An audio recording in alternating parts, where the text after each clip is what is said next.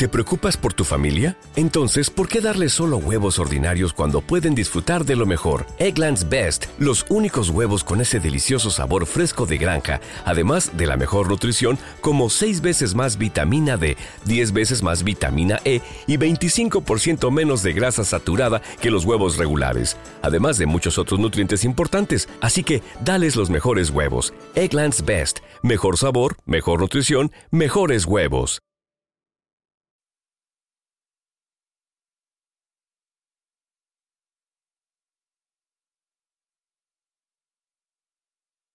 3. Nisemai Carpel. Una luz en la oscuridad sin fin. El Pontius. Lancé a Betancor una mirada significativa para frenar su reacción y a continuación pasé tranquilamente a su lado. Bajé por la escalera metálica y me aproximé a Carpel. Los custodios me rodearon, pero a distancia.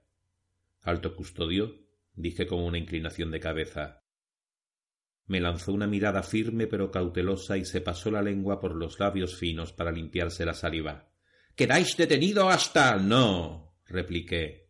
Soy un inquisidor del dios emperador de la especie humana, Ordosenos. Cooperaré totalmente en todas las investigaciones que se lleven a cabo aquí, pero no puede ni debe detenerme. ¿Lo entiende? ¿Un inquisidor? Lo entiende, repetí. No recurrí en absoluto a mi voluntad no hasta ese momento. Lo haría en caso necesario, pero confiaba en que tuviera sentido suficiente como para escucharme antes. Podía ponerme las cosas difíciles, pero yo podía hacer que la situación fuera insostenible para él. Parecía ablandarse. Parte de su cólera se debía a la conmoción que le había producido este incidente, a la que habían sufrido tantos nobles planetarios de cuyo cuidado estaba encargado. Ahora tenía que conjugar eso con la idea de estar tratando con un miembro de la institución más temida del imperio. ¡Ay! Miles de muertos. Esta profanación. Lo más granado de la sociedad de Ubris, violada por un. por un. Un asesino, un discípulo de la oscuridad, un hombre que, gracias a mí, yace muerto ahora debajo de un plástico en la plataforma superior de aterrizaje. Lamento la gran pérdida que ha sufrido Ubris esta noche, alto custodio, y debería haber podido evitarla, pero si yo no hubiera estado aquí para dar la alarma. Bueno. Imagine la tragedia a la que se enfrentaría ahora. Le di tiempo para asimilar esa idea. No sólo este procesional, sino todas las tumbas de hibernación. ¿Quién sabe de qué habría sido capaz Eiklon? ¿Quién sabe qué era lo que se proponía? ¿Eiklon? ¿El reincidente? Él fue el que hizo esto, alto custodio. Deme un breve informe sobre lo ocurrido. Permítame que prepare un informe y se lo traiga. Es posible que usted también pueda darme respuestas. Dentro de unas horas lo convocaré para una reunión. Creo que ahora tiene mucho de qué ocuparse. Salimos de allí, Betancor entregó a los custodios menores un registro formal de pruebas que debían guardarse para que yo las inspeccionara. En la lista figuraban el arcón y los cuerpos de Eiklon y de sus hombres. No debían ser manipulados ni examinados siquiera hasta que lo hubiera hecho yo. El hombre al que había herido en la cámara del criogenerador, el único que no había muerto, sería detenido y quedaría pendiente de mi interrogatorio. Betancor dejó muy claras todas esas exigencias. Nos llevamos a Viven con nosotros. Aemos era demasiado débil, de modo que Betancor y yo llevamos su cuerpo envuelto en plástico sobre la camilla.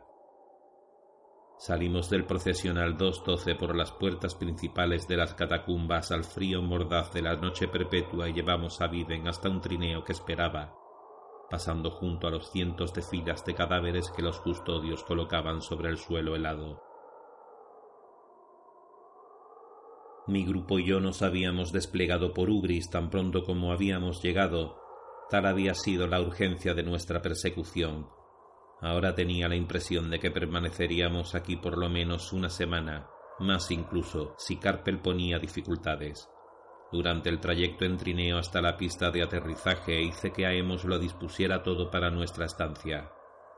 En Ubris, durante el letargo, mientras el 99% de la población hiberna, hay un lugar que permanece activo. Los custodios y los tecnomagos resisten la larga y cruda oscuridad en un lugar llamado la cúpula del sol. A cincuenta kilómetros de la gran extensión de las llanuras letárgicas donde hay filas y filas de tumbas de hibernación, la cúpula del sol se eleva como una oscura ampolla gris en medio de la noche permanente. Allí viven cincuenta y nueve mil personas, una pequeña ciudad comparada con las grandes urbes que dormitan por debajo de la línea del horizonte esperando que el deshielo les devuelva a sus habitantes. Contemplaba la cúpula del sol mientras nuestro cúter nos llevaba hacia ella entre la ventisca. Unas pequeñas luces rojas de señalización parpadeaban sobre la superficie de la cúpula y dos de los mástiles colocados sobre la cúspide. Betancor iba silencioso, reconcentrado. Se había quitado los ceñidos guantes para que los intrincados circuitos gladianos dispuestos como incrustaciones de plata en las palmas de sus manos y en las puntas de sus dedos pudieran conectar directamente con el sistema del cúter a través de la palanca de control. Aemos iba en una cabina trasera, revisando manuscritos y placas de datos. Dos servidores independientes multitarea esperaban órdenes en la sala de la tripulación. En total la nave contaba con cinco de ellos.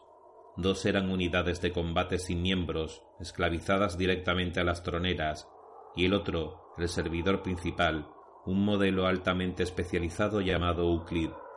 Jamás abandonaba sus funciones en la sala de máquinas. Lowink, mi astrópata, permanecía en su cámara, conectado a los sistemas de voz e imagen, esperando una orden. A Viven la habíamos colocado en la litera de su camarote. Betancor hizo descender el cúter hacia la cúpula. Después de un intercambio de telemetría, una ancha compuerta se abrió a un lado de la cúpula. La luz que salió del interior era casi insoportable de tan brillante Betancor accionó los antirreflectores del morro y aterrizó sobre la pista. La superficie interior de la gran cúpula estaba cubierta de espejos. Un globo solar de efecto plasma alumbraba el techo de la cúpula, bañando la ciudad con su ardiente luz blanca.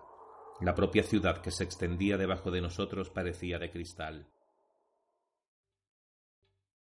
¿Te está gustando este episodio?